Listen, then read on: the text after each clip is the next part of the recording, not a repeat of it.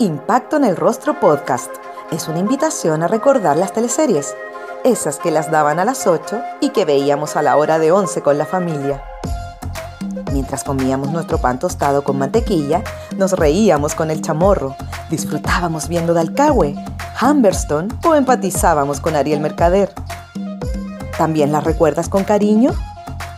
Entonces acomódate y disfruta de este recorrido junto a Jorge Peña y sus invitados en Impacto en el Rostro. Hoy me encuentro, yo creo que estoy más tranquilo que la mayoría del mundo, de la gente del mundo, porque los que ya tuvimos la, la, enfermedad, supuestamente hay una gran posibilidad de que seamos inmunes o que estemos por lo menos mucho más inmunes a que nos vuelva a atacar. Además me hice el examen de anticuerpos, no salió positivo, así que por lo menos mi cuerpo generó anticuerpos, así que ando más tranquilo. Yo creo que la mayoría de la gente que, yo creo que le tiene más miedo al virus, la idea del virus, que es lo que el virus finalmente hace, aunque es bastante fuerte. O sea, no, no, no le estoy quitando preocupación al virus, hay que preocuparse, pero, pero claro, pero, pero ante la idea de que no se puede morir, yo por último, por el momento toco madera, ya no, ya no ando con la, por último no con la angustia que eso pueda pasarme. Yo cuando chico era fanático de las teleseries, esa etapa que yo creo que hay mucha gente fanática, sobre todo los, los fanáticos, que después terminan siendo guionistas y todo. Pero me acuerdo de cuando chico haber visto muchas teleseries, pero recuerdo que, bueno, y de ahí por supuesto que vinieron un montón, pero recuerdo que una que llamó mucho la atención y que yo creo que, bueno, un referente para muchos guionistas, además de mi generación que nos dedicamos a escribir, que es Los Títeres, que fue una teleserie además muy, muy original, por esta cosa del paso de tiempo, el tema de la venganza, creo que la gente de Santiago, sobre todo, digamos, más, más Canal 13, yo después empecé a descubrir mucha gente más la de la represa y todas esas teleseries como de TVN, pero yo creo que eso era más de la, en, la, en las regiones, porque yo creo que Canal 13 no llegaba a las regiones. No sé, creo que es algo así, la, no, no, no estoy, estoy, estoy tirando de teoría y creo que, que, que era así, pero yo siempre vi las del 13, qué sé yo, de ahí vi durante mucho tiempo. La primera que vi de canal de, canal de TVN, de hecho, fue Trampa y Careta, que tampoco la vi mucho porque estaba más grande, pero sí la vi, como que encontré que era una teleserie como que, que hizo un cambio en Canal 13, por eso porque se fue la Di Girola, Boenhofer, entonces eran actores que yo relacionaba con Canal 13, y de repente se fueron para allá, y de repente tenía toda una nueva dinámica, creo que fueron las primeras que, que, produjo la Verónica Saquiel, sin más lejos. Entonces no sé si le dio un nuevo toque o algo, pero ahí me acuerdo que fue la primera vez que empecé a ver el 7 sí empecé a, mirar las brasileras y nunca, nunca no vi ninguna que vi entera, pero vi, pero las veía y las encontraba increíbles los diálogos, encontraba increíbles las actuaciones, encontraba increíble la producción, encontraba increíbles los, los guiones. Y ahí vi varias, bueno, y la única, la única que sí vi entera, y llegué por casualidad, que la dan en la noche en Megavisión, era Todo Vale que es una teleserie que yo creo que es súper interesante, y más que con la historia, que bueno, la historia obviamente me sedujo y todo, es la rapidez que tenía. Yo me acuerdo que ahí justo, esto fue antes de, yo, yo creo que ni siquiera había actuado en una teleserie, yo creo que estaba en la escuela de teatro, pero me acuerdo de una teleserie que veía y que uno, en verdad pasaban, primero que nada, era la primera que yo veía barridos de una escena a otra, como eh, tengo algo que decirle a Francisco. Y partía con Francisco, eh, ¿qué? Te vas a morir, no sé, como que tenían el juego de tiempos, que yo decía, oye, qué entretenido esto, porque al fin no rellenan con escenas secundarias, historias eh, de comedia, sino que era una historia que iba tras iba tras iba. Todo vale, yo me acuerdo de decir, ya, me tengo que levantar temprano mañana, voy a ver el comienzo. Y la veía hasta el final, porque estaba tan bien hecha y te enganchaba tanto que no podía, entonces veía al final y dices, mañana, o sea, lo que, lo, que, lo que pretende hacer cualquier guionista de teleserie. Pero en esa época en Chile cada elenco tenía como 45 personajes, eh, era muy, muy, ya me acuerdo, y yo me acuerdo que ahí pensé, dije, si algún día escribo, ¿por qué en Chile no harán series así? ¿Cómo serán estos guiones? Si yo algún día escribo un guion, me gustaría hacer una historia así de rápida. Sebastián Arrau es nuestro invitado en este capítulo. El destacado guionista ha escrito diversas teleseries como Cerro Alegre, Gatas y Tuercas y Matriarcas, entre otras producciones. Sin embargo, su debut en la televisión fue como actor en Locapiel, en donde interpretó a Antonio Blanco. Yo, eh, yo escribía teatro, cuando estaba en la escuela de teatro, empecé a escribir teatro y de hecho empezó a gustar más escribir que actuar. Empecé a dirigir, dirigí unas obras que me gané en Fondart y, y estuve en el Teatro Nacional con unas obras como, era más o menos la promesa del teatro joven, por, según Ramón Grifero, un gran dramaturgo chileno. Y él me, tomó porque había una obra mía, le encantó. Entonces yo estaba muy metido con la cosa de escribir eh, obras y, me gustaba. Y en la, escuela de teatro más como que me dedicaba a dirigir que actuar. Y eh, cuando yo estaba en segundo año fue la quien arrincoré con Pablo Ávila a la escuela de teatro a buscar gente joven, porque le estaba ido muy bien con Ámame dos años antes. Entonces están con esta onda de reclutar gente joven y elencos jóvenes, con una teleserie juvenil que hacer. Y, eh, y yo quedé seleccionado. La idea es que yo dije, bueno, pero me puedo terminar la escuela. Y me dijeron, no, tienes que congelar. Y yo la verdad es que estaba medio, bueno, estaba pasando un periodo medio como estresante y todo, así que dije, ya, bueno, voy a congelar un año. Pero lo que más me sirvió, porque realmente a mí yo no, yo lo pasé muy bien haciendo esa teleserie, la verdad el personaje a mí no me gustó mucho, estaba muy incómodo además. O sea, yo la, o sea, me da vergüenza de esa teleserie porque siento, además lo veo y veo lo, lo incómodo que estaba al actuar, el personaje no entendía lo que era, eh, era malo pero era bueno, era, era un nada, un personaje que, que la verdad que no, que, que, se, que se ven mucho en las teleseries, quizás quizás si lo hubiese dado menos importancia lo habría hecho mejor, pero yo trataba de buscar, como buen estudiante de, de teatro, la motivación del personaje y todo, y era un personaje que en muchos capítulos no aparecía, entonces me frustraba porque me daba susto, ¿será que el, los guionistas no les está gustando lo que hago? Y después aparecía y estaba enamorado de un personaje, y después era pesado con el personaje. Entonces era un personaje bastante raro, pero yo creo que para lo que me sirvió esto de las cosas cuando uno dice en la vida, uno mira para atrás las cosas para qué son, yo creo que fue porque entendí cómo se escribía una teleserie. Vi los guiones, empecé a cachar que, ah, ya, eh, ah, o sea, son más o menos esta cantidad de páginas, ah, no están distintos. Yo no había leído ni un guion de cine en esa época. ¿eh? Yo era teatro, teatro, había leído millones de, de obras de teatro, pero ni siquiera un guion de cine, yo creo que ni siquiera sabía cómo se ponían los encabezados, que, que ahí estaba la, la, escena y bueno. Y me puse a, como a leer y a entender, y también una de las cosas que me motivó fue que dije, en realidad este personaje es tan malo, y me acordaba nuevamente de eh, Todo Vale, donde ningún personaje sobraba, donde uno no, no deja, yo no dejaba de ver la teleserie porque cada personaje tenía una importancia y era interesante lo que le pasaba. Entonces ahí me tiré con la... Y justo creo que estaba el Chascas. No, bueno, la teleserie que actué, de hecho, le tocó competir con la de Pablo Illanes, encima le fue súper bien Adrenalina y la mía menos mal, que no la vio mucha gente. Y de ahí yo me acuerdo que le dije a la Coca, oye, Coca, ¿sabéis que hay un... En Canal 3 están recibiendo historias? Pues no escribimos una teleserie. Como un proyecto, como hagamos una, una locura en nuestro tiempo libre y crear una idea. Junto a Coca Gómez, escribe su primera teleserie, Cerro Alegre, la cual estuvo ambientada en Valparaíso. Fue protagonizada por Jorge Zabaleta y Francisca Merino. ¿Recuerdas la leyenda del beso del amor eterno? Sí, era compañera de colegio, nosotros habíamos hecho, cuando los chicos en el colegio hacíamos cosas con cámara de video. Y, la Coca, si algo que tiene además la Coca es que es súper disciplinada, y yo creo que yo solo no me hubiese sentado al computador a escribir una historia que probablemente va a quedar en un cajón, porque eso es lo que uno hace cuando uno escribe un primer proyecto. Entonces nos pusimos a escribir con la coca y nos juntamos en la casa de mi papá, donde yo vivía, de mis papás, y me acuerdo que éramos como carcajadas en el escritorio de mi papá, muertos de la risa, mi mamá siempre como que cuenta, como dice, que nos reíamos, o sea, inventando esta cuestión, porque a nos reíamos nosotros dos, teníamos, o sea, nos teníamos haciéndolo, más allá de lo que escribíamos, que puede haber sido nada divertido, nosotros nos reíamos porque nos llevamos muy bien y esta, esta cosa, más que estamos viendo muchas cosas juntos, entonces comentábamos además otras cosas.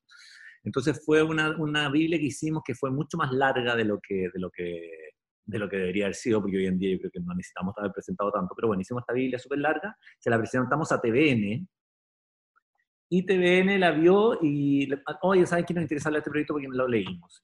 Oye, ¿sabes qué nos gustaría este proyecto? Pero en realidad creemos que el protagonista, que es el fondo Campos, en relación, es muy poco activo, porque si nosotros pusiéramos a Francisco Reyes, el finalmente el que hace toda la acción es el joven Mauricio, que es el que va, entonces quizás muy activo, y además, ¿qué es la historia más entretenida? Nosotros tenemos con la historia principal, la historia de una niña que llega a vengarse, que después la pusimos como Fernanda García, pero esa es la historia central, y la secundaria era este actor que no sé qué, que lo contrataban, y dijo, bueno, yo pondría esta central. Hicimos esos cambios, y, eh, pero ellos dijeron, pero en todo caso nosotros no dejaríamos que ustedes la escriban, nosotros tenemos guionistas, nosotros les compraríamos la idea. Y ahí fue que se la presentamos, a, la, yo la tiré a Canal 13, como que la dejé así a Christian Mason, y la dejamos, y como dos años después, nos llamaron de, de cómo se llama, de Canal 13, y nos dijeron, oye, ¿sabes que hay un señor que vio esta Biblia, se la encontró en una oficina, la pescó, la revisó y le interesó y quiere llamarlos para que ustedes vengan? Y era Jorge Belici, un argentino que en esa época trabajaba, que se, venía, venía todos los fines de semana desde cuando, cuando los canales tenían mucho dinero, entonces los traían todos los, los, fines de semana desde Argentina a Chile para que lo alojaran en el Sheraton. Estaba tres días, nos invitaba a comer, nos decía que la idea era maravillosa y, no, y él, no, él nos incentivó y con ello empezamos a escribir. Y ahí conocimos a Pablo, al Chascas y, y así llegamos a, a Cerro Alegre. Después de Cerro Alegre, me ofrecen a mí y a la Coca hacer otro contrato para hacer otra teleserie y yo le dije a Canal 13 que no, que no quería porque yo tenía hace mucho tiempo ganas de venirme a Estados Unidos. Entonces, no, yo necesito copar la plata, eh, necesito viajar, necesito conocer el mundo, tengo este proyecto, dime por lo menos un año y todo, y la, y la ¿cómo se llama? La nena Aguirre, que era la productora ejecutiva, me dice, bueno, ándate, no tengo ningún problema, pero acá están las puertas abiertas, cuando vuelvas, cuando quieras volver a Estados Unidos, bienvenido, y me fui a Estados Unidos, y cuando fui a Estados Unidos, eh, estrenaron Piel Canela, que, fue, que le fue muy mal, versus... Eh, Amores de Mercado. Amores de Mercado, claro. Entonces, cuando yo estaba en Estados Unidos, yo estaba feliz, trabajaba de mozo, eh, algún momento me preocuparé de los guiones de nuevo, no sé qué, y estaba muy bien, viviendo un momento importante, y de repente, como al año y medio, me viví en Estados Unidos, o antes creo, bueno, como un año, ahí me, me echaron del restaurante donde yo trabajaba, como, oye, porque me estaba hablando por teléfono, una puntera, y justo ahí empecé con la cosa, chuta, tengo que buscar trabajo, y me llaman, por casualidad, esas cosas justos de la vida, porque seguramente si me hubiesen llamado otro momento le habría dicho que no, me llama el productor ejecutivo y me dice, Sebastián, nos gustaría volver a trabajar contigo, porque no te vienes? Estamos haciendo piel canela, ah, todavía ni siquiera estrenaban piel canela, estamos haciendo piel canela y queremos hacer otra para el próximo semestre, para que tú trabajes con, bueno, para que tú trabajes en un equipo, no sé qué, vente. Y yo de repente dije, ¿sabes que en realidad estoy acá en Nueva York sin, sin pega, sin nada, me voy a volver a Chile. Y partí a Chile todo, y cuando volví a Chile estrenaron piel canela, que me acuerdo que fui al lanzamiento, y le fue muy mal, no sé qué, y ahí como, chuta, llegué a Chile, supone que va a ser una teleserie, y, y, ahora resulta que me, que me tengo que, no va a quedar sin pega.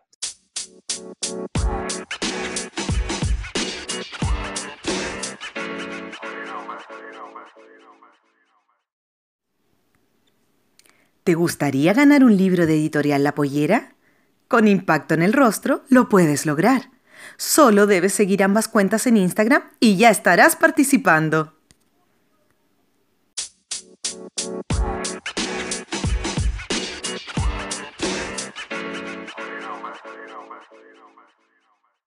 Y llamaron a Fernando Aragón para que se haga cargo del área dramática de guion. Y Fernando, muy generosamente, dijo, chuta, este cabro está aquí sin, eh, o sea, contratado, le pasó esto, y me conoció Fernando y al tiro enganchamos muy bien.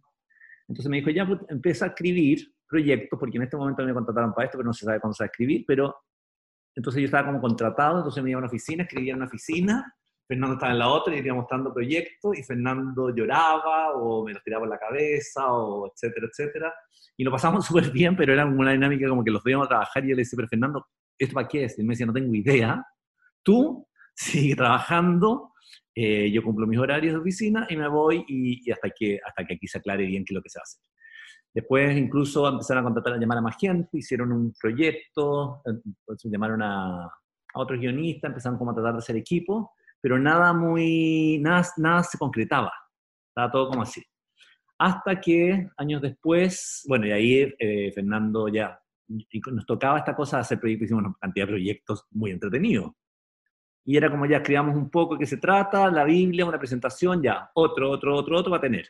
Hasta que de repente llegó, informaron que, es, que, que llegaba la Verónica Saquiel a la de dramática, que echaban a la gente que estaba, y la Verónica Saquiel llamó a la Coca, a, a, Pablo y a mí, y nos dijo, ya creamos algo nosotros. Y ahí empezamos con la cosa macho, y ahí se activó macho, y ahí fue lo, lo que pasó después. Bueno, esa fue la primera y única vez que yo trabajaba en que no había un jefe guion.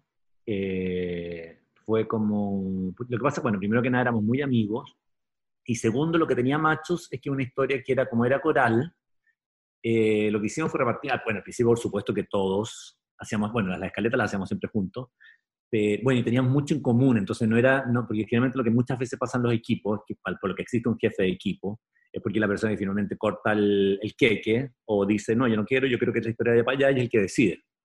En este caso, menos mal que los tres nos conocíamos tanto que no hubieron mayores discusiones, además que éramos tres, no dos, entonces también yo creo que era más fácil porque finalmente la mayoría de los que ganaban, pero, pero no, no fue difícil porque éramos, bueno, nos conocíamos mucho, entonces lo que hacíamos es que hacíamos la escaleta entre los tres y de ahí cada uno se iba y cada uno tenía sus personajes.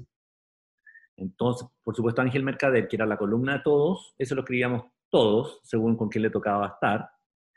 Y los otros personajes lo íbamos escribiendo según a cada uno le, o sea, a uno le tocaba. Entonces, cuando nos volvíamos a juntar a escaletear, porque en un momento terminábamos haciendo como cinco capítulos a la semana, era ya, ¿en qué está Ariel? Está en tal, tal, tal, ya, ¿en qué está el de allá? Entonces, ¿qué podríamos pasar? Yo estaba pensando que esto podría pasar, ah, ya, ¿por qué no esto? Entonces, lo otro aportábamos a la trama un poco que llevaba cada uno. Entonces, no fue tan difícil, fue muy rápido, lo mismo, o sea, rápido para, para lo larga que fue esa teleserie, fueron las primeras teleseries que eran largas, más de 100 capítulos, entonces teníamos un sistema en que finalmente, entonces yo llegaba, partía, hacía mis escenas y se la mandábamos a el editor, la, persona que los pegaba en el fondo y que de repente podía haber de continuidad. Oye, ¿sabes que aquí el personaje dice que va para, para, la, la casa y la conversación la hicieron en el, en el patio? Ah, ok. Y con él, pero, pero no había mucha más revisión, no había mucho más tiempo. Después la Verónica Saquiel revisaba el capítulo y no y damos el, el, siguiente, siguiente, siguiente, así. Tentación es el primer trabajo que tiene Sebastián como jefe de guion. La historia giraba en torno a relaciones tormentosas, el amor sin edad y la venganza. Sus protagonistas eran Héctor Noguera, Sigrid Alegría y Felipe Brown. Para mí, honestamente, yo creo que Tentación es una de las tres series que más quiero de, mi, de mi, carrera. Creo que es una de las mejores que he escrito. Porque de partida le puse mucha, era mi, primera, mi primer trabajo como solo, como jefe de equipo solo. O sea que en el fondo yo estaba a cargo de la historia, estábamos, veníamos del éxito de Macho, y mi encargo fue, queremos que haga una teleserie de puras mujeres, que el tema sean las mujeres. Yo propuse que le pusieran hembras, no, eso no prosperó mucho, no les gustó el nombre, y también decían que no, porque la idea no ser una sombra de macho, que yo creo que eso fue un error, porque creo que un gran problema de toda esa teleserie fue el nombre y la campaña publicitaria, que fue pésima, porque no tenía nada que ver con la teleserie, el corazón y esta cosa como de todos medios, medios eróticos, pero no, era pésima. Eh, creo que ese fue eh, un, grave error que tuvo porque la teleserie estaba muy bien hecha, encuentro yo. La factura era súper buena, eh, las escenas bonitas, el elenco estaba bien. Y yo creo que era súper entretenido esta cosa de estas mujeres que empiezan todas a ser seducidas por este tipo y a caer en, una, en relaciones medias terribles. Y sí, para mí fue, también ahí yo me preocupé mucho con mi equipo, porque ahí trabajé con un equipo también muy bueno, en que todos estábamos muy, muy motivados, de que los finales fueran importantes, de que pasaran cosas. Y fue una teleserie que yo siento que una de las gracias que tiene es que no decayó.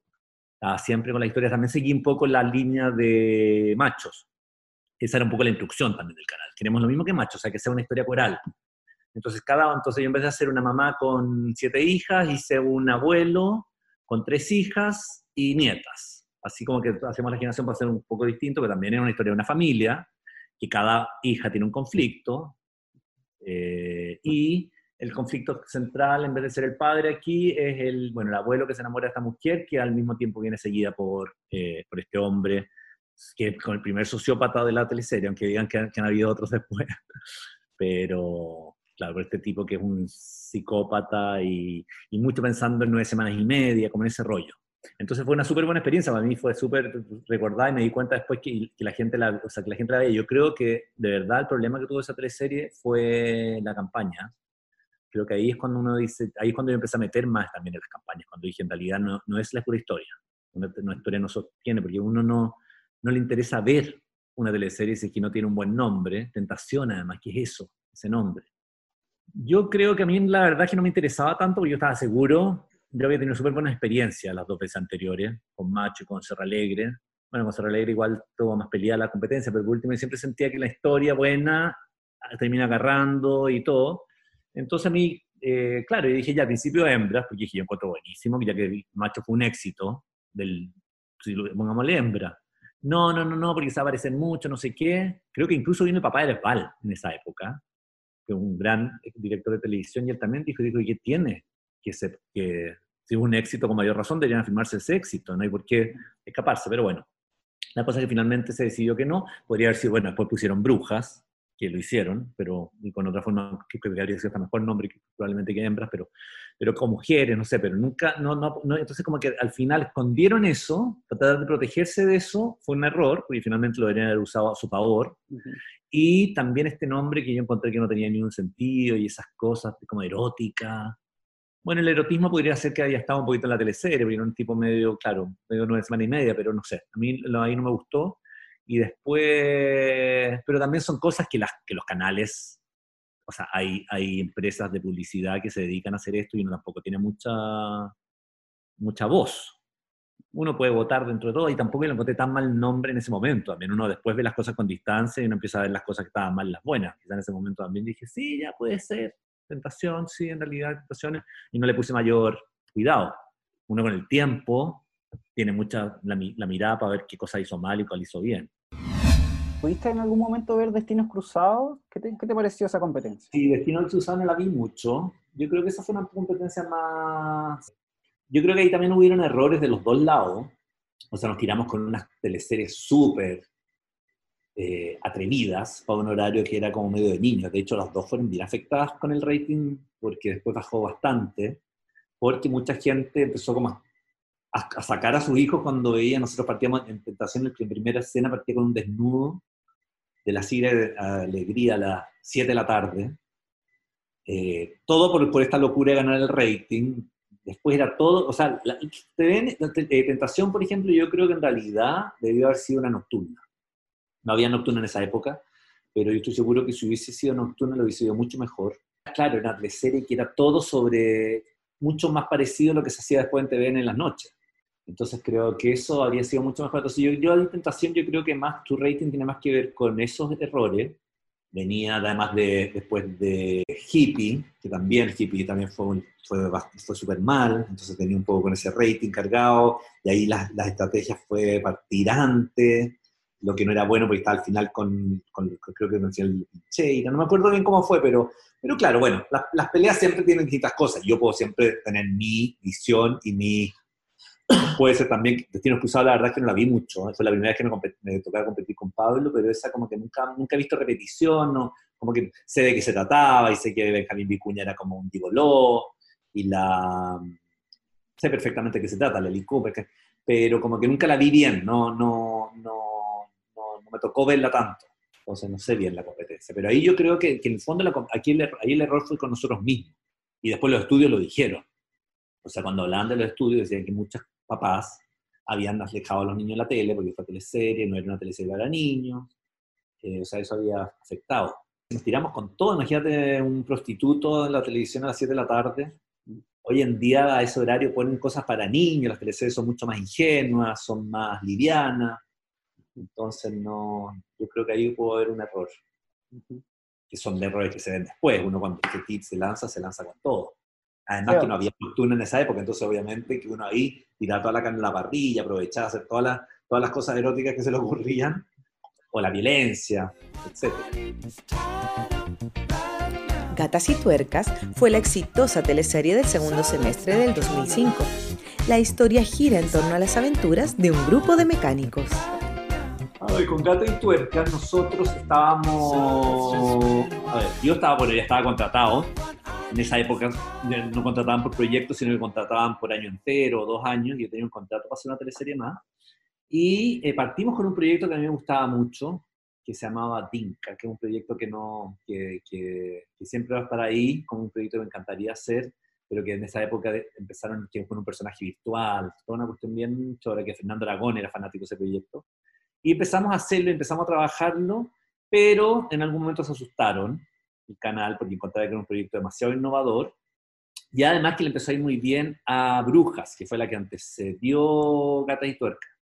Entonces ahí Herbal, que era el director, me dijo que él tenía ganas de que, ¿por qué no? Ya que le estaba yendo también a Bruja, volvíamos, y él había ido muy bien a Machos, que ¿por qué no tratábamos mejor de hacer una comedia, encargar una comedia, en que fueran hombres? un poco siguiendo esta lógica del grupo de mujeres, que acá nos tiramos con un grupo de hombres. Ya que nos ayudó también con machos, y ya que habían eh, un grupo de actores contratados, estaba, creo que incluso eh, Luciano Cruzcoque. Ese año se había recién cambiado de canal, entonces más encima tenemos este grupo, tenemos tantos hombres contratados, porque hacemos una teleserie como lo mismo que Bruja, pero en hombre. Y bueno, yo tuve que hacer caso, por supuesto, eh, son instrucciones del canal y también son cosas que, por último, uno también dice si es que uno, por último, si lo piden, uno se arriesga con ello. Y ahí fue que se me ocurrió esta cosa de los, de los, de nanas, hacerlo con mecánicos. Y por supuesto que como estaba esta banda de brujas, de que se van a vestir con, con, con estos trajes medio extraños, estas nanas, Herbal decía ella, yo quiero, los quiero ver a todos con unos trajes, que ya, pero ¿cómo justificamos eso? Y ahí empezamos a contar la historia. Bueno, y también había mucho la cosa de que sea una guerra entre hombres de sexo, la guerra de los sexos, no sé qué, ya que había sido machos, bruja, ¿por qué no hacemos ahora algo de la guerra de los sexos? Bueno, y ahí empezamos a, a pensar esta historia y salió esta historia, que en el fondo era este taller mecánico, pero por supuesto que para justificar, porque era bien raro esto de que los mecánicos se vistieran con overoles naranjos y no con overoles azules, para justificar, hicimos todo este cambio de que qué pasa si es una pareja, que era María Izquierdo y Cristian Campo, en que ella le quita el taller a él, y de ahí entonces ella hace estos uniformes porque hace este taller mecánico para las mujeres, donde la mujer se sentirá reina, no sé qué, con estos hombres guapísimos, y no sé qué, y ahí se para justificar un poquitito esta locura de que, de que se cambien de, de, de uniforme. Y bueno, y salió esta idea que a mí además que fue como un desafío choro porque yo primera vez que iba a hacer una serie tan, o sea, una comedia tan comedia.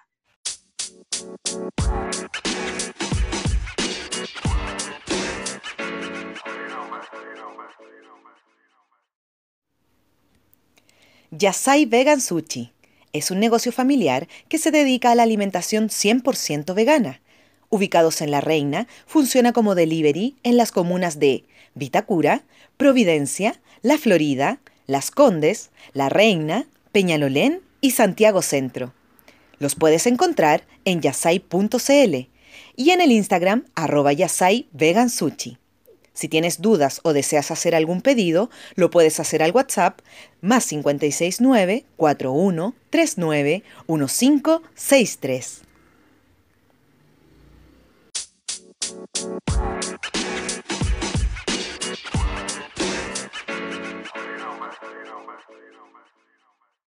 ya con Sarro Alegre yo he trabajado un poco con la comedia, claro, pero, pero era una comedia más romántica y donde estábamos metidos melodrama, era más dramedy. Acá era una comedia desatada y lo pasé súper bien haciéndola. Fue una comedia, o sea, sobre todo, no sé, había personajes súper entretenidos, además que los actores yo creo que lo pasaron muy bien haciéndola. Eso cuando, uno, cuando los actores lo pasan bien, por supuesto que es entretenido verlos. La María Izquierdo y Cristian Campo, las peleas de ellos dos eran escenas súper entretenidas el personaje de la Barleta era súper como tierna, súper romántica, y el personaje que no estaba pensado en la primera, porque uno obviamente hace, hace presentaciones, tienes a tus personajes, esta es, la, esta es la fea, esta es la linda, este es el, este es el rollo de cada uno de los mecánicos, pero el personaje que no tenía ninguna importancia y que agarró sola importancia en los capítulos fue Carla, que es el personaje de la, de la Paola Giannini, y que era un personaje que nosotros escribimos en el capítulo 1, me acuerdo, y habíamos puesto que tenía una hermana, que era casi la que le haga bullying. Y de repente era, ah, ya, esta va a ser el triángulo con Borja, ya. Y de repente nos empezamos a dar cuenta que era mucho más atractivo que fuera ambiciosa y que era la polola de Richard y la tragamonea. Y empezó a agarrar fuerza este personaje que me acuerdo de llamar Herbal y dije, oye, Herbal, ojo con el casting de Carla, que yo creo que va a ser mucho más importante de lo que creen podría hacerlo una actriz que no quiero decir el nombre, pero que no era tan, tan importante. Así que, así que para que pongan ojo y todo, y ahí salió la, ahí llamaron a la, a la Giannini, que hizo un personaje súper bueno, una súper buena actuación, porque era como divertido, pero, pero malo y ambiciosa, un poco una primera, una precuela de la primera dama, que fue después, pero a pesar de que era todo medio ridículo, porque también e-, ellas hablan de un taller mecánico como si fuera más o menos que estamos hablando de una cuestión de millonario, y se peleaban en el taller mecánico, me acuerdo que estábamos trabajando con Naldo Madrid, Naldo Madrid, decía, ¿hasta cuándo ustedes, esta fantasía, qué es esta fantasía de que con un taller mecánico quedan tantos enredos y la ambiciosa quiere, quiere conquistar al hijo del dueño de un taller mecánico, como si fuera el Banco de Chile, pero bueno. Pero la cosa es que, y la, y la historia fue ahí agarrando y todo, y, y yo lo pasé súper bien escribiéndola. Es una historia quizá bueno, tuvo, les fue súper bien en rating, le fue mucho mejor que Tentación y que a otras teleseries que han sido mucho más valoradas y quizás a mí también me, me, han, me han, dejado una cosa más importante, como un recuerdo más... De hecho, como que mucha, gente no se acuerda de Trata y. Tiene una cosa como que no es una teleserie, está lejos de ser una teleserie de culto, pero fue una teleserie que le fue súper bien, que tuvo súper harto éxito y claro, hay personajes de esa teleserie sobre todo que, que, cultivaron, que cautivaron bastante. A mí típico me dicen, ay, ¿qué teleserie escribiste tú? Y uno dice macho y todo el mundo se acuerda. Eh, y esta como que es una teleserie que, claro, que fue súper bien, pero quizás por ser una comedia o quizás por, no sé, como que tiene una, una cosa extraña. Y en esta teleserie fue la primera vez que trabajaste con Arnaldo Madrid. Fue súper buena porque yo con Arnaldo no había trabajado, yo había trabajado mucho con Fernando Aragón, eh, ahora he visto más encima las teleseries con las que me tocó competir, que eran de él y que son súper buenas teleseries, o sea, me tocó una súper difícil competencia con, por ejemplo, en Cerro Alegre, que ahora veo escenas de, de Aquelarre y es súper buena teleserie, súper difícil competencia. Y de ahí Arnaldo eh, entró y fue la primera vez que trabajaba con él y, y, nada, eh, fue súper buena experiencia, por supuesto, él aportó mucho, de hecho Carla, por ejemplo, yo creo que él, él se, entusiasmó mucho con Carla. Fue, él, Hernaldo además me, me, enseñó esto de aprovechar más las situaciones. Yo quizás tenía una cosa, un ritmo más de explotar cosas y todo, acá había una cosa de aprovechar situaciones, entonces que, que era súper interesante.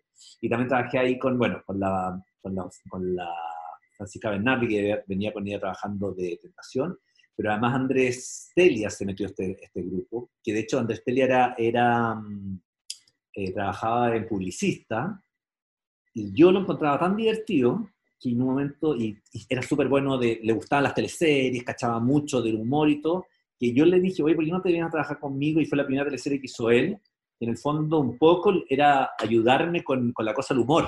O sea, acá está ahí tuerca, y de hacemos una galletita.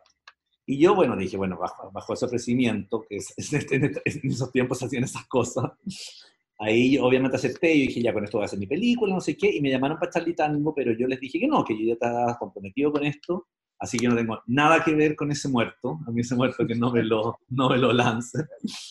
Eh, y creo que Charlie Tango fue bastante complicado hacerlo porque fue muy difícil formar equipo, entró Fernando Aragón, se terminó saliendo, después Arnaldo también creo que se terminó saliendo, eh, terminó haciéndose Jorge Maestro a cargo, y bueno, fue una teleserie que bueno, no, no, no tuvo mucho éxito y de hecho fue bastante, sí, bastante dramático todo. Pero ahí no tuve nada que ver, así que por favor ni me metan. lo que pasa es que ha cambiado tanto la industria en Chile y en el extranjero, porque yo, por ejemplo, cuando escribimos Cerro Alegre, yo tuve completa libertad. O sea, ahí no había ni siquiera un... O sea, el productor revisaba un poco las escenas, decía, no metan más, estas escenas las metía adentro, sería, y el director tampoco se metía mucho. Como que nosotros escribimos a teleserie casi solo. Y fue la primera, entonces cuando más encima menos experiencia teníamos y más libertad.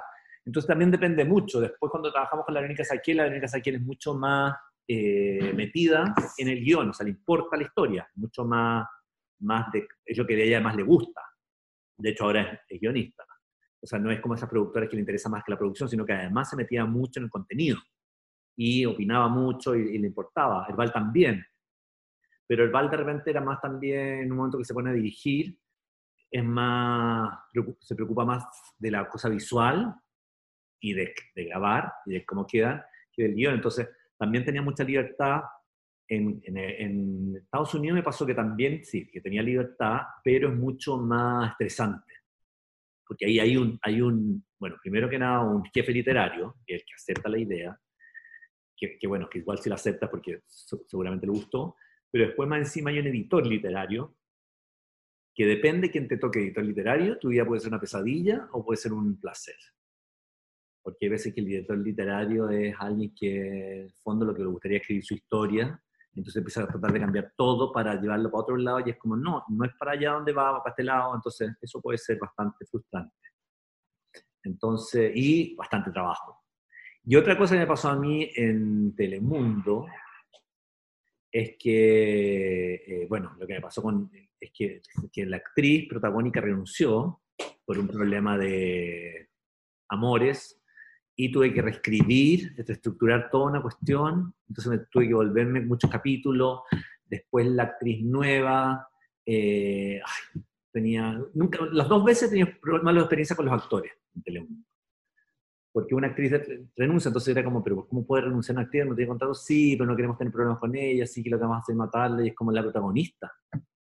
Entonces eso fue bastante chocante porque te hacen trabajar mucho y en, Estados Unidos te pagan por capítulo escrito. O sea, no, no por capítulo escrito, sino por capítulo que sale al aire. O sea, entonces todos esos capítulos no te los pagan, que bueno, no es lo más importante porque, pero sí es reescribir y estás contra el tiempo, encima te empieza a apurar la producción porque necesitan grabar, entonces eso fue bastante interesante. Y después con la otra, con la segunda también tuve problemas con otra que no nombraré. Entonces, claro, ahí esas, esas son cosas que yo encuentro más complicadas. Encuentro que, que realmente los actores tienen mucho poder en el lado internacional, pero ni siquiera poder de opinar, porque por ejemplo en Chile yo, mi trabajo con los actores para mí es súper importante, porque siento que hacen un gran aporte creativo a las historias. Yo con la María Izquierdo, en como cinco o tres series que yo trabajé con ella, era un aporte, Electro Noguera, Campos, ¿cachai? Son actores que tienen mucha, mucha historia, entonces también te, te, ayudan para el personaje, hay una creación que es súper interesante. Aquí como que el poder que tienen los actores como para renunciar como para decir no, no voy a grabar porque no me gusta que me pongan besos. O actrices que no les gusta salir sin maquillaje. Entonces son cosas tan friolas y tan, tan ridículas que, y que afecten a una cosa que una historia, que eso, eso, me, eso me, me ha costado en mi experiencia. No estoy diciendo que sean todas así, estoy nada más diciendo esa, esa experiencia, que es lo difícil en términos de creativo, yo creo que sí tengo libertad y me la dan bastante. Primera Dama fue el proyecto que Sebastián desarrolló en el año 2010. Aunque no lideró en sintonía, obtuvo críticas positivas y versiones en el extranjero. Primera Dama, hoy Primera Dama tiene una cantidad de historia. Primera Dama se empezó a escribir poco después de eso, de hecho. No, poco después de Papi Ricky. La después de Papi Ricky, eh, empezamos con esta cosa, ah, la, eh, la Verónica Saquiel estaba con la idea de hacer coproducciones con fuera de Chile. Entonces, tenía la primera idea fue hacer eh, Don Amor, y la Verónica Saquiel, que siempre fue súper como adelantada, tenía estas ideas locas, y el canal en ese momento, por supuesto que las, le hacía mucho caso porque había hecho macho, tenía como se le ocurrió la grandiosa idea de hacer una teleserie que sea con producción con Argentina. Entonces empezamos a hablar, yo venía con esta cosa de Carla ya, eh, estos personajes antiguos, esta mujer ambiciosa, que son tan atractivos. Es, yo siempre he dicho que yo vi Todo Vale, que también es una teleserie que sigue esas cosas. Antes de Todo Vale hay unas películas, Imitation of Life, que son gringas del racismo, y que también está esa cosa de la hija que quiere ser que quiere ser más y la rebeldía y estos rollos. Bueno, y ahí de repente empezamos a hablar y salió el tema de hacer Primera Dama, que la idea original de, Primera Dama es que Sabina Estudillo vivía en Chile y decide partir a buscar a su padre, que está en Argentina. Y, eh, y parte y cruza la cordillera. Entonces la idea era hacer esto y hacer una producción con Argentina, y incluso había una productora argentina que estaba pensando hacerlo, y por supuesto, que ahí salen los diarios que esto era una, una cuestión sobre la vida de la Cecilia Boloca, que Boloco empezaron a llamar de, de, de, Argentina y todo, pero efectivamente la idea original de esto era que iba a ser en Argentina y la idea era mezclar elenco.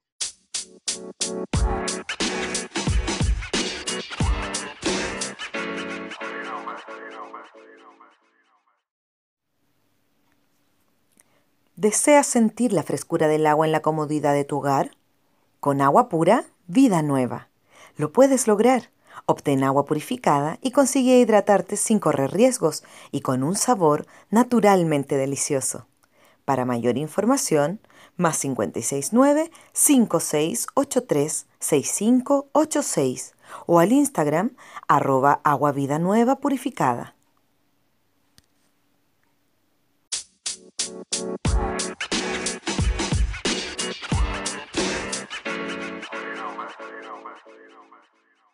O sea, toda la familia de Sabina no partía de una playa X a Santiago, sino que partía de, Santiago a Buenos Aires. Entonces era la, mezcla cultural, entonces por eso los musicales.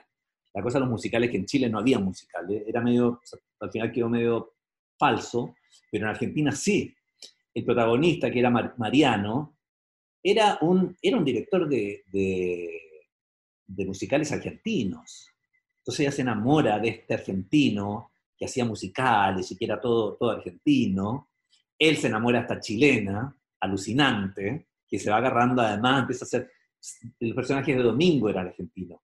El presidente era el futuro presidente de Argentina. La primera dama era argentina, el hijo de la primera dama, por supuesto, era un actor argentino, y los personajes chilenos eran la primera dama, Sabina, Estrella, sus hermanos, el papá, el, Diablo José, y todo el resto era argentino. Entonces era súper interesante el proyecto porque era un poco esta mezcla cultural. Entonces los hijos se empiezan a enamorar de esta, obviamente nosotros imaginamos a, más encima Sabina, metió en el mundo con, con, estas actrices argentinas, pechugonas, que son, que tienen personalidad y todo, y esta chilena que logra conquistar al presidente de Argentina. Entonces, claro, por ahí, por eso fue que empezó toda este, esta cosa terrible de que estamos haciendo la historia de la Cecilia Boloco.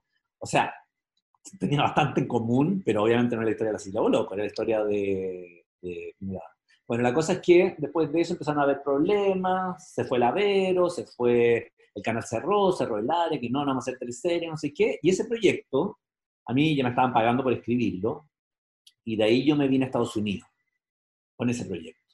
Y yo seguí escribiendo el proyecto, después en un momento me llaman de que no, que van a hacerlo finalmente en Chile, entonces fue a adaptar todo, de, claro, esta caleta y la mujer que se vive en la ciudad, y así se fue haciendo, pero ese proyecto resucitaba y volvían a, no, sabes que al final no lo vamos a hacer, volvían a hacerlo hasta que llegó Christian Freud al área dramática y con la idea de ser feroz, hicieron feroz y de ahí me dijo, ¿sabes que queremos hacer esta nocturna? Así que sigue desarrollando. Y la seguí desarrollando con él.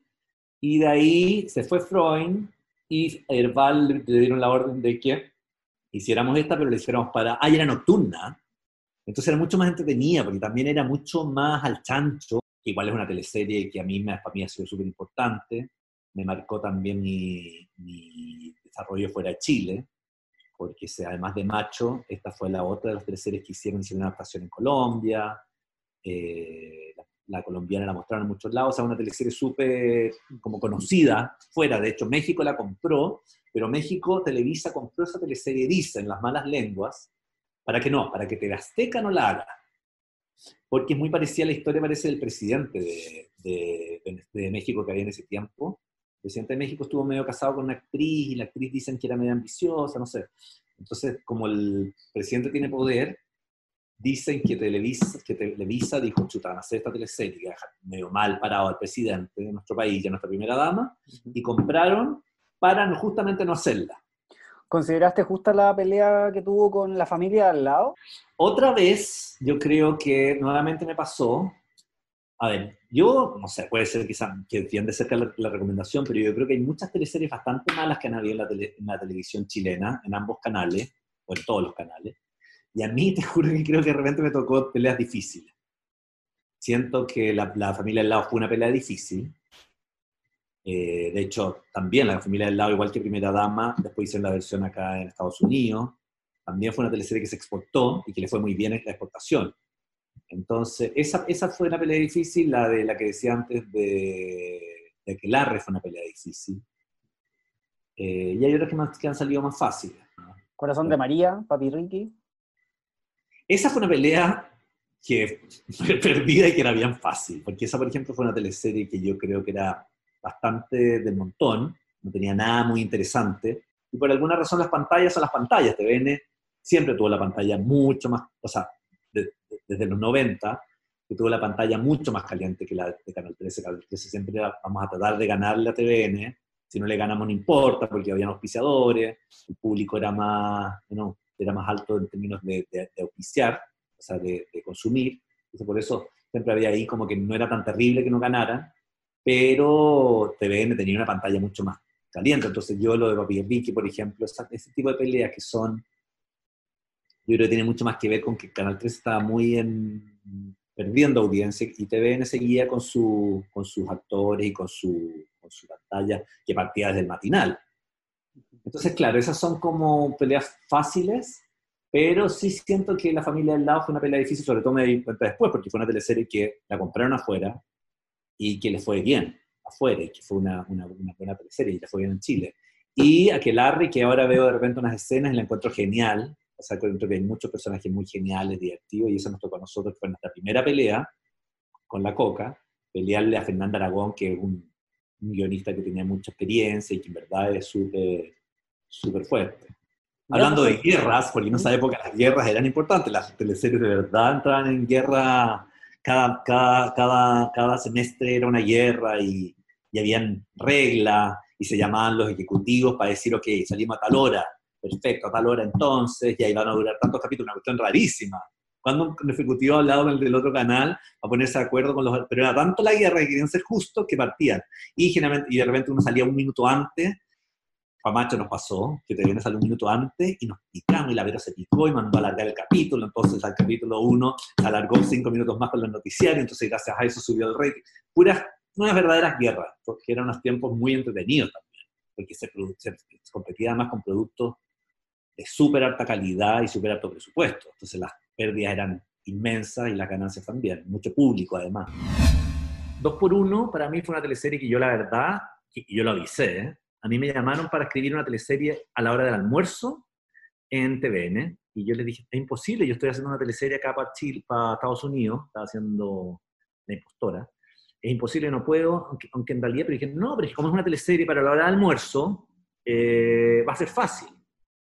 En realidad, la ambición, porque en realidad no, es otra, no hay otra palabra que esa, y yo como, ah, en realidad podría ser, además que tenía, no sé qué, se me ocurrió una historia, la presenté, les gustó, después le presenté otra, les gustó, y de repente la quien dijo, espérate, ¿cómo te llaman a Sebastián Arrau?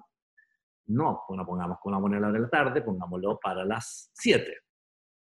Y yo le volví a decir, le dije, oye, pero una cosa, yo estoy trabajando para Telemundo, eh, no debería escribir otra teleserie, porque en realidad no, no va a poder tener toda mi energía, mi cabeza, mi corazón, eh, en esa teleserie. No, no, no, dale, dale, dale, vamos a poner un equipo muy bueno. Y me pusieron un equipo muy bueno que yo pedí con la, con la Claudia Villarroel, que ya estaba súper a cargo y es más o menos como la jefa de equipo. Bueno, la cosa es que fue, un, fue terrible porque por un lado, eh, bueno, empecé a hacer esta cosa y por otro lado me, en Telemundo se enteraron y casi me despiden. Fue como heavy, como, ¿por qué estás trabajando? Descubrimos que estás trabajando para, para Chile, tú no deberías, no sé qué. Eh, me llamó el, arriba, no sé qué, finalmente se lo usaron para negociar una cuestión con Pablo Illanes, porque también Telemundo quería, bueno, fue todo un, grande, un grave error, y, y, lo, que sí tenían razón es que finalmente yo terminé trabajando de lunes a viernes o a jueves en la teleserie de, Estados Unidos, y de jueves a domingo en la teleserie de allá, escribiendo escaletas, y era como escribiendo escaletas tardísimas. Es, esa fue la, la, peor experiencia que tuve en mi vida porque escribir dos teleseries no se lo encarga nadie. Entonces, claro, ahí se dio el resultado, sobre todo de la de Chile, porque la de, la de, a la de Estados Unidos le puse mucho más cuidado, porque un compromiso que hice con ellos y, era con quien estaba contratado primeramente, pero ahí yo siento que fui súper descuidado. Era una teleserie además que... Y claro, que uno tendría que haber cuidado más, y fue la, mi primera experiencia en TVN, entonces era, fue todo muy, bastante, yo ahí, ahí yo reconozco las culpas, y claro, y ahora tampoco fue un fracaso, pero fue una teleserie que le iba bien, porque a todas las teleseries le iba bien en TVN. Y, y claro, y no fue la mejor experiencia. Y no estuve ahí. Siento que no fue una teleserie que le puse el corazón, no le puse muchas ganas. Eh, el equipo se la arregló de lo más bien. Y con un agradecimiento que tengo, no es culpa de ellos, es culpa mía y de quizás de, haber, del canal haber tomado la, no haber dicho no, o sea, que en realidad no puedes escribir tus teleseries. Hay gente que lo hace, y también uno lo puede llegar a hacer. Yo, yo, sé que hay gente guionista que escribiendo teleseries y tres al mismo tiempo. Y yo quizás podría haberlo hecho, pero era muy intenso lo que estaba pasando con la teleserie de Estados Unidos, porque también una cosa que la actriz había renunciado, entonces yo estar arreglando una teleserie en Estados Unidos que ya es estresante, y ponerme a escribir capítulos nuevos con la teleserie, entonces al final también me costaba la edición, yo hacía las caletas solo, qué sé yo, el jueves en la noche o el domingo, no, el domingo escribía las escaletas como para toda la semana y después revisaba los capítulos, entonces obviamente no pasaban por, o sea, yo creo que una teleserie uno tenía que darle mucho tiempo, mucho corazón y muchas horas y cabeza. Entonces ellos estaban súper ahí marcándome la pauta, porque me dijeron, bueno, si tú, si tú ya te comprometiste, hazlo, pero acá estamos poniendo, y me acuerdo que me llevaron a la oficina y me mostraron el, el no me llevaron con el estudio, me dijeron, ¿tú sabes cuántos millones de dólares hay en esta producción? Y tú vas a estar escribiendo dos al mismo tiempo, yo no he escuchado a ningún guionista que pueda hacerlo. O sea, muy poniéndole mucho color, yo me sentía pésimo, bueno, fue una, unos errores que uno aprende. Eh, me gusta el drama en términos de estructura, pero me gusta la comedia en los personajes. Como que me encanta, por ejemplo, encuentro que una, una, historia, o sea, una comedia de situaciones, a mí me da lata escribirla porque además que creo que uno tiene que estar demasiado, ahí sí que tiene que estar despierto, en términos de que todos los días inventando, ¿y qué le va a pasar hoy día a los personajes? Ay, hoy día van a, y para que sea entretenido, porque no puede escribir cualquier tontera, pero para que sea realmente entretenido hay que estar muy despierto. Entonces, en, en cambio, una historia dramática uno va siguiendo la lógica. Entonces, por último, aunque un día uno esté cansado, es cosa de pescar la lógica y seguir llevándola. Entonces, avanza casi sola la historia. No va, en el fondo, acompañando y poniéndole más ingredientes para que sea interesante, pero no es algo que haya que estar todos los días.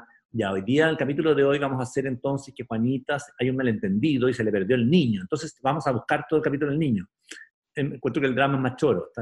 Está esto, ah, se la acaba de morir, mi papá está en, se acaba de morir, ella tiene que descubrir qué, entonces, oh, descubrió tal pista. Entonces, una cosa te va llevando más, es más, para mí es más fácil y más entretenido el drama o el thriller en forma de, de, continuar, pero sí creo que los personajes tienen que tener cierta comedia, y eso, eso yo creo que lo aprendí con la experiencia que me pasó, por ejemplo, trabajando con la María Izquierdo y Raquel Thompson. Que cuando uno trabaja con actores buenos, Raquel Thompson era un drama y era una mala de parche en el ojo, pero fue la María Izquierda la que le puso la mayoría de las tallas. Entonces lo que hace es que empieza a agarrar otra profundidad, porque por un lado se hace más realista, porque era mucho más divertida, mucho más cercana, pero sigue manteniéndote tu drama, que es esta cosa, esta mujer que quiere esconder el hijo de Adriano Ferreira a toda costa.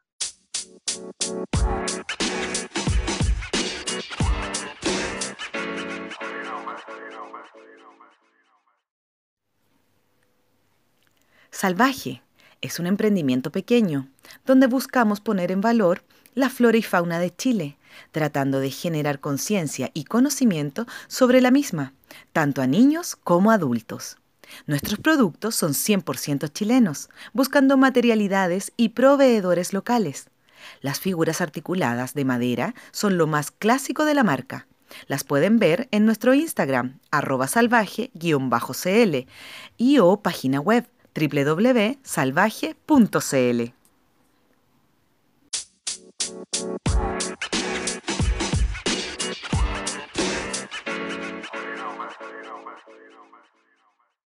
Entonces era muy divertida porque ya, por ejemplo, agregaba estas cosas como, ay, qué plato, como frases que no estaban en el guion y que ya les iba agregando y que entonces uno lo veía y, claro, y te, y te da más, entonces eso yo, yo, yo, yo como que de ahí he hecho que todas mis, todas mis historias trato de que los personajes tengan cierto humor, que sean, que tengan gracia, sobre todo las malos, como que me pegué un poco con eso, como que sean irónicos, sean, porque si no también se hacen muy, muy plano, creo yo. Actualmente te encuentras colaborando con los guiones de Verdades Ocultas. A mí todo esto ha sido lo más nuevo y lo más entretenido, no, eso ha sido súper entretenido, ha sido una experiencia súper distinta, porque obviamente acá el, los jefes de guion son la Verónica Saquiel y Carlos Porto, son ellos los que llevan la historia, su historia, y yo entro un poco como un invitado. Y lo he tomado así, como que en ningún momento digo, ay, qué ganas de escribirlo. Al revés, porque siento que la historia la conocen tan bien, o sea, conocen a estos personajes, lo han, han acompañado cinco años, creo que llevan al aire, entonces imagínate, han visto la historia, de repente estamos ahora en una reunión, por ejemplo, hace dos días atrás, y dicen, no, pero acuérdate que ella le pasó esto, y me empiezan a hablar de unos personajes que yo no vi, los leí, seguramente cuando, cuando leí todo, leí, pero no, no los tengo, entonces no, pero acuérdate que ella se fue, y yo entonces le hago preguntas a Carlos, pero ¿cómo? Ay, este personaje, ¿qué? No, pues si ella fue antes, no sé qué, me va contando cosas. Entonces una historia que obviamente soy un invitado y seguiré siendo un invitado hasta que se acabe, o hasta que yo, hasta que yo me vaya, o hasta que... Entonces ha sido súper entretenido porque por un lado voy y ahora estamos, por ejemplo, en etapa de, la, de hacer la próxima temporada, pero obviamente es su teleserie. Aunque sea yo, yo, yo, puedo, yo porto las temporadas entre lo que puedo, tiro ideas, eh, hago sugerencias, eh, pero, pero ellos son finalmente su historia, eh, y se, bueno, se estructura un poco la temporada adelante. Y después, en la escritura, incluso, yo no, estoy, yo no soy parte ni de la escaleta. en el fondo, yo, en el fondo, aquí es mi parte importante, es la parte de, de, de hacer propuestas para la nueva temporada. Fue una invitación que me hicieron ellos porque en realidad hay una cosa de tiempo, ni siquiera es por... Era una cosa completamente matemática que lleva mucho tiempo sin tener vacaciones, Entonces, en un momento, el canal les dijo, queremos otra temporada más, y ahí dijeron, a ver, espérense, si nosotros queremos que hagamos otra temporada, nosotros tenemos que tomar vacaciones, entonces, había un momento en que no, para que uno tomara vacaciones, el otro no podía, entonces me, propusieron a mí que yo entrara un poco a, traer ideas nuevas y también a bajar un poco esta Biblia para esta nueva temporada, que fue la temporada anterior. Y finalmente ninguno se tomó muchas vacaciones, o ellos se las vacaciones, pero, pero no fue necesario tomar, o sea, finalmente igual con, pudimos hacerlo entre los tres un poco el trabajo.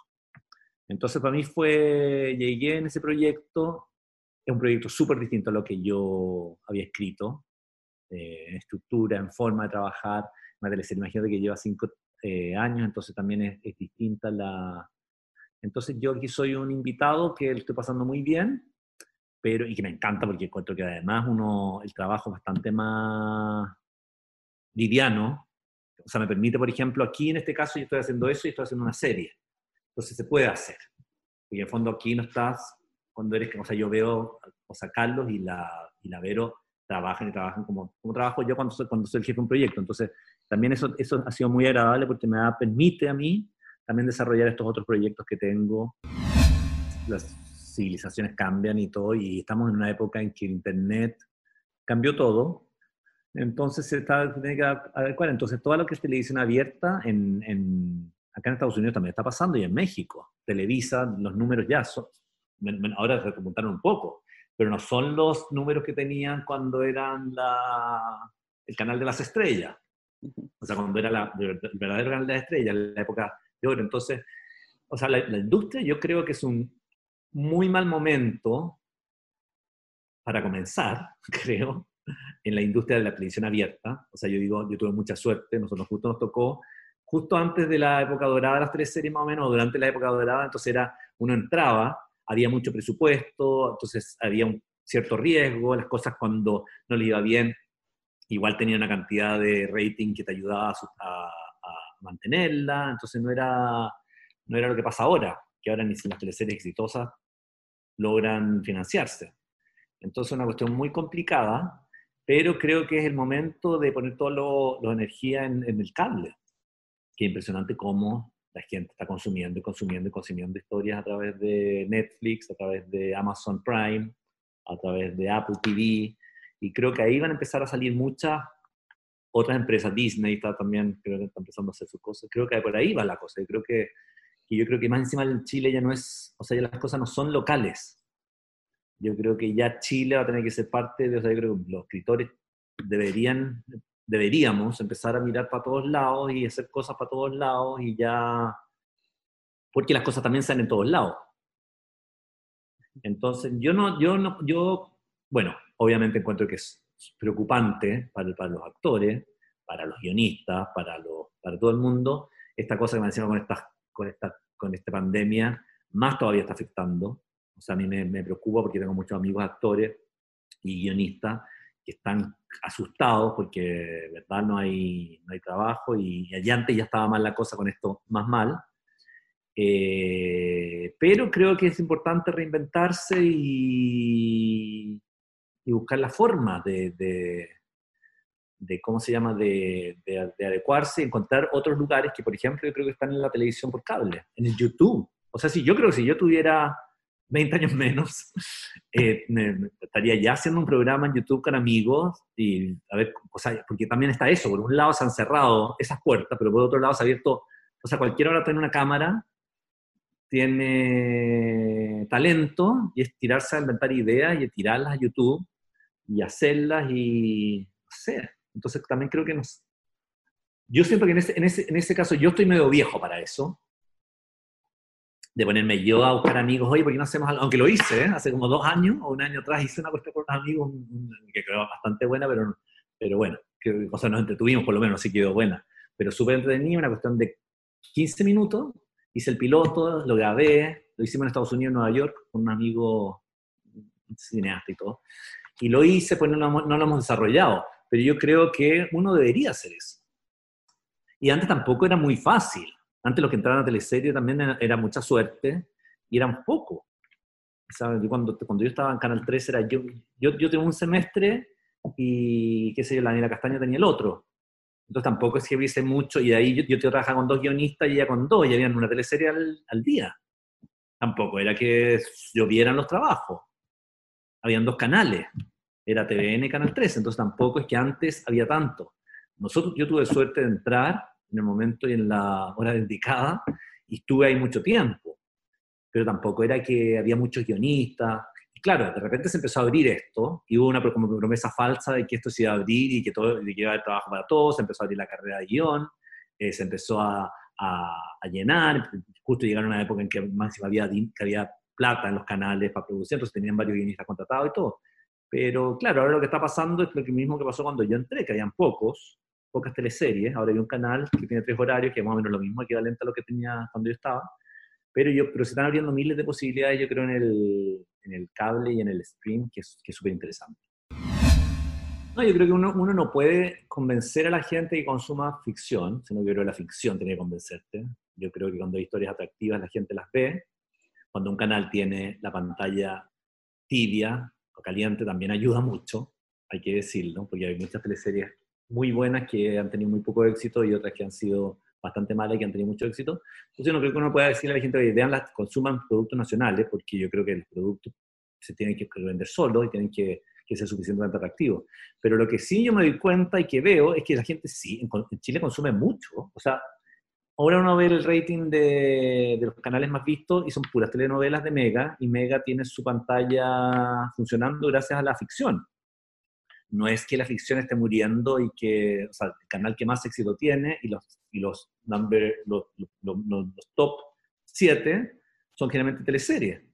Entonces yo creo que Chile lo que pasa es que hay menos gente viendo teleseries que antes, pero si la gente ve televisión abierta, ve teleseries. Entonces tampoco es algo como para aterrarse tanto.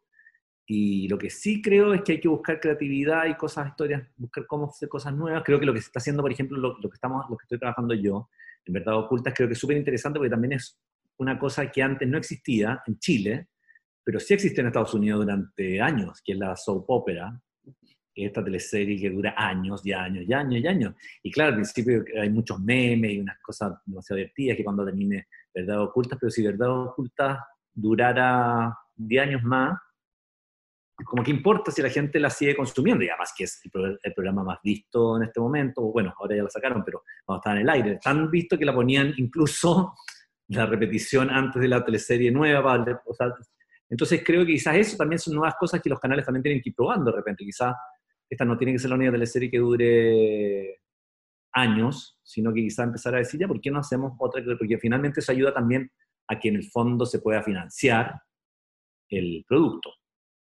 Eh, también creo que los canales van a empezar a hacer esta cosa de hacer streaming, de tener sus programas que uno los pueda ver por, las plataformas, creo que también es algo que tienen que hacer, tienen que buscar los canales también forma de cómo se adaptan, y lo están haciendo. O sea, yo, yo, yo esto de que, la, de que la, la teleserie murió, lo estoy escuchando desde hace como seis años. No, ahora sí que no, ya la ficción murió, murió. Del Tan Santiago. Empezaron con que no, el Tan Santiago cambió la televisión, no, el Tan Santiago, el Tan Santiago, el Tan Santiago, y sigue la televisión viva, siguen haciendo teleseries Mega sigue siendo una superindustria. Canal 13 deja de hacer, pero después vuelve a hacer. TVN está más, muerto, pero quizás resucita, o sea, tampoco lo veo tan, tan terrible. Tras el polémico episodio de Las Indomables, programa en donde se han vertido opiniones transfóbicas, Sebastián Arrau criticó por redes sociales a Catalina Pulido por sus violentas declaraciones. Momentos después, la actriz le respondió por Facebook, tildando al guionista de retardado e imbécil. A continuación, Sebastián realiza una reflexión. La verdad es que a mí no me interesa mucho profundizar más en ese tema porque lo que me pasó cuando publiqué lo que publiqué en Facebook es que por un lado me arrepentí un poco haberlo puesto porque creo que ese tipo de gente, eh, como la Patricia Maldonado sobre todo, o en este caso ahora la, la Catalina Pulido, como que creo que lo peor que uno puede hacer es finalmente darle tribuna o comentar, porque yo creo que justamente lo que están tratando de hacer, ya que, están, ya que perdieron toda su, su, credibilidad en la pantalla televisiva, y están haciendo finalmente cosas por, por, por, internet, programas por internet, yo creo que la única forma que ellos tienen de que la gente sepa de esos programas es justamente a partir de estas polémicas, habiendo polémicas como que la, lo que dijeron de la Daniela de la Daniela Vega. O sea, obviamente, claro, es la única forma de que la gente sepa que existen, que están, y que un grupo bastante pequeño de conservadores, supongo, la seguirán y querrán y respetarán esas opiniones tan violentas. Entonces yo por un lado me arrepentí un poquitito de lo puesto porque dije, finalmente estoy dando tribuna. Y, bueno, cuando vi que me respondió al Facebook con esa misma violencia que usó en el programa, ahí ya no me arrepentí tanto porque encontré que, también es importante desenmascarar eh, la, gente que, eh, que anda por la vida tirando tanta mierda, especialmente en una situación como la que estamos todos ahora que es esta cosa de, un, de, un, virus que nos tiene a todo el mundo muy nervioso y que yo creo que más que tirar rabia y, violencia, hay que tirar buena onda, cariño, eh, esperanza. Eh, y eso es un poco lo que está haciendo. Yo, estoy viendo, yo, tengo hartos WhatsApp, por ejemplo, con, con compañeros de, de, de, la escuela, de teatro, por ejemplo, de colegio, y lo que uno trata de hacer es justamente tirarse buena energía. Eh, nos damos cada vez más cuenta que el mundo está súper frágil, la vida es frágil. Entonces uno en esta vida lo que tiene que tratar de hacer es aprovechar y ser feliz. Eh, y creo que gente que tira tanta mierda y tanta violencia está muy alejado de lo que, de lo que es el, el mundo o de lo que, a donde vamos el mundo. Yo creo que el mundo cada vez se está abriendo más a la generosidad, al escucharse, y creo que, la, que, lo, que lo que la Patricia Maldonado ha representado siempre, bueno, eso es otro caso, la Patricia Maldonado, pero la Patricia Maldonado es una señora de no sé cuántos años, 80 años tendrá, que, que en el fondo toda su vida ha sido, ha estado muy, muy por, por la cosa de violencia, así se hizo famosa y así también apoyando a dictaduras se hizo de público y todo, pero esa es una señora que por último yo creo que no tiene nada que perder. Lo que me da más pena a mí es que la Catalina Pulido es una persona joven, relativamente, o sea, que, podría haber tenido una carrera y que en el fondo se está metiendo a ser una fan de una, de una persona que en verdad lo, que, lo único que ha hecho en este, en este país es eh, ser violenta. Entonces creo que, no, creo que está bien mal encaminada. Así que bueno, eso es como la única reflexión que tengo, como que en el fondo me, impresionó. En todo caso, a mí, que me, a mí que me digan maricón o retardado, que son que retardo yo puedo alguna palabra que ya hoy en día no se debe usar como dijo alguna, alguna persona. Pero bueno, como que digan esas cosas, a mí no me afecta en lo personal. Sí me da mucha pena ver que está, o sea, ese nivel de violencia en alguien sobre todo porque, sobre todo en alguien joven, es alguien de, por último, tiene toda su, vida, la otra mitad de su vida para hacer cosas y que en el fondo la violencia lo único que uno hace es cerrarse puertas. Seba ahí utilizó un término bastante singular, heterofobia. ¿Qué te parece ese término, heterofobia? La heterofobia no puede existir porque es como cuando los, blancos dicen que son racistas los negros por tratar mal a los blancos. O sea, en el fondo, los heterosexuales son la mayoría en el mundo y nunca han sido discriminados ni en sus derechos ni en sus privilegios. O sea, no hay ni una ni un, ni un heterosexual que pueda decir que, sus derechos fueron vulnerados por ser heterosexual o por estar enamorado de, de una persona del sexo opuesto. Entonces, cuando hablan de heterofobia es una cosa muy, muy absurda. Yo sí creo que puede haber gente gay que es muy camiseteada y que es muy activista y que le pueden dar rabia eh, reacciones generalmente más heterosexuales. Pero eso no es heterofobia, eso es poca, tolerancia. Heterofobia Nadie ha odiado a nadie porque le guste la persona del sexo opuesto, ni porque se case y tenga hijos. Eso, es un odio inventado por ella. Y por último, si es que alguien puede no gustarle eso, no es una homofobia, porque homofobia no es un, no es un grupo de gente que se ha organizado para, eh, para que terminemos con la heterosexualidad. Nadie ha hecho un curso para dar vuelta a un heterosexual y convertirlo en gay, como dicen también por ahí mucha gente, que los gays lo que quieren ahora es convertir a nuestros niños en gays. Todo eso es un discurso completamente inventado para provocar miedo, para provocar odio, para provocar división, en el fondo los homosexuales y, los, y las personas trans, los hombres y las mujeres trans, lo que queremos es que en el fondo cada uno pueda vivir su vida libremente y nadie quiere convencer a nadie de otra cosa, nadie odia a nadie. Y si alguien, hay un caso particular, son casos particulares, puede ser que haya un gay que ande por la vida tirándole, qué sé yo, bombas de agua a los heteros, ya, pero eso no es heterofobia, eso es una persona intolerante, es otro que es otra cosa y otro, entonces, entonces creo que es ridículo y bastante ignorante estar hablando de heterofobia.